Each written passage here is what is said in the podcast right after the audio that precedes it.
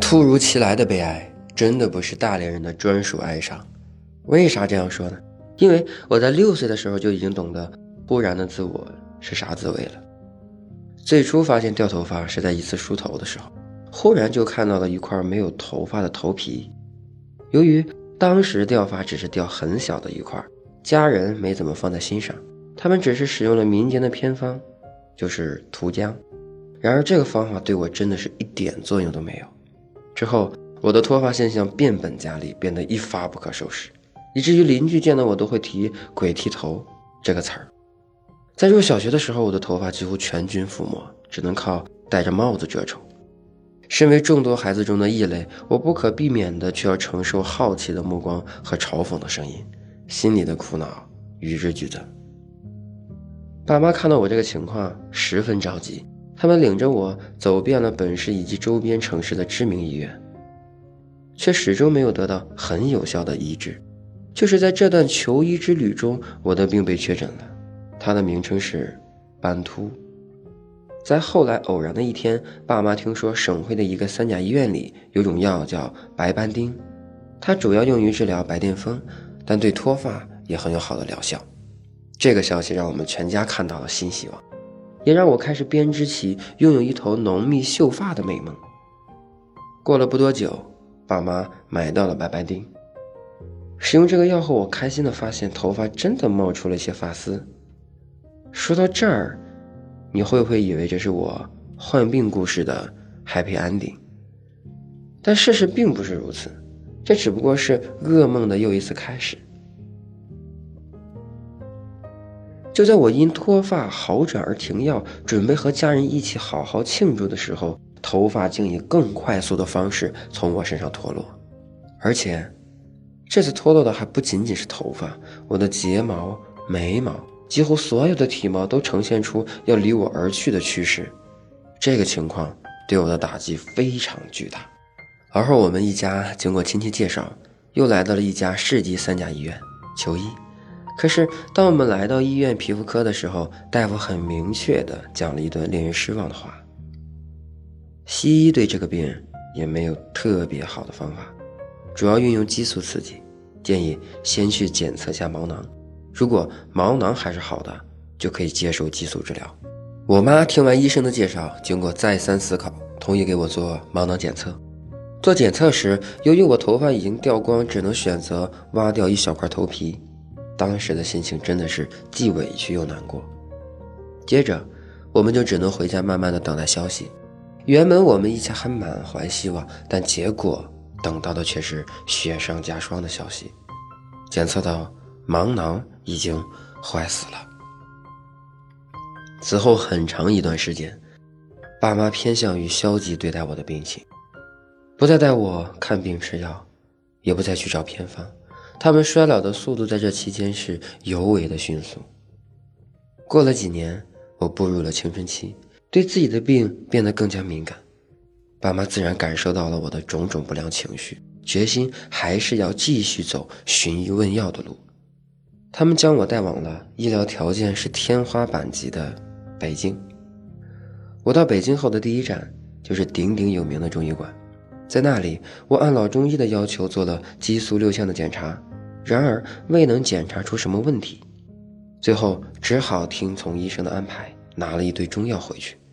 那些中药我吃了很久。也没什么起色。过了不久，我去北京另一家医院进行治疗。选择这里是因为父母听到北京的其他病友说，这个医院的某位名医特别擅长治脱发。抱着拼死一搏的信念，我在医院里领过五花八门的药，还被打过能刺激毛囊的激素针。那激素针的针头是弯的，医生为了将药水均匀地打进我的头皮，扎针时会转动针头。疼得我强忍眼泪。就这样，我被治疗了一两年。治疗期间，我感觉自己像个病重的老人，虽不断奔波，结果却总是徒劳。我依旧还是那个控制不住脱发的我。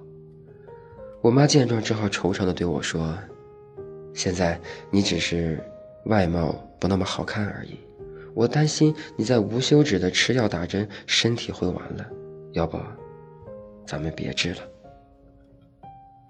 我觉得他的话挺有道理的，我就答应了。从此，我几乎放弃了医学治疗，每天将注意力放到学习和生活上，不再那么重视和在意级别。渐渐的，我长大成人了。成年后，我意外发现毛发竟在没怎么花心思的情况下长了回来。我将此视作难能可贵的成人礼。头上刚刚长出一些小绒毛的时候，我爸跟我开玩笑说：“再长一点就像个明星了。”我问：“谁呀？”他的回答是：“裘千尺。”尽管老爸如此说，我却一点不生气。当时的反应是大笑不止，只因为心情沉浸在“无心插柳柳成荫”的喜悦中。在随后的日子里，我琢磨过头发回来的原因。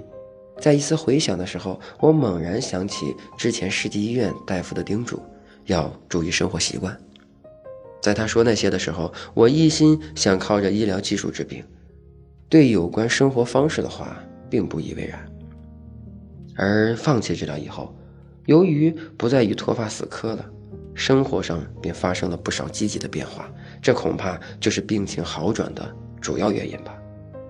如今我看了许多文献，更加清楚地认识到自身的一点一滴改变对于治疗脱发是多么的重要。我在固发路上做出的改变包括什么呢？简单来说就是：第一，饮食上远离油腻和辛辣。近些年，原本很爱吃辣椒的我戒了辣，然后我就发现自己不再容易起痘了，头屑多和头皮痒的情况也改善了许多。第二，保持睡眠充足，不熬夜。中医学上有个观点：发为肾之精华，肾和发息息相关，而肾脏休息时间为晚上十一点到凌晨两点和三点。如果经常熬夜会对肾脏以及头发造成伤害，这个理论是否正确无误，我并不清楚。但我感觉不熬夜确实能减轻脱发。第三，做自己感兴趣的运动，游泳、跑步、跳操、散步等运动能促进新陈代谢，改善血液循环，减缓压力，对脱发有一定的改善作用。第四，保持良好的心理状态。长期的紧张、压力过大、过度疲劳都会加重脱发问题，倒不如放轻松些，不把掉发当成大事儿，好好的热爱生活。总之就是，当我们用心经营自己的生活时，不再盯着缺陷看，往往会得到很好的回报。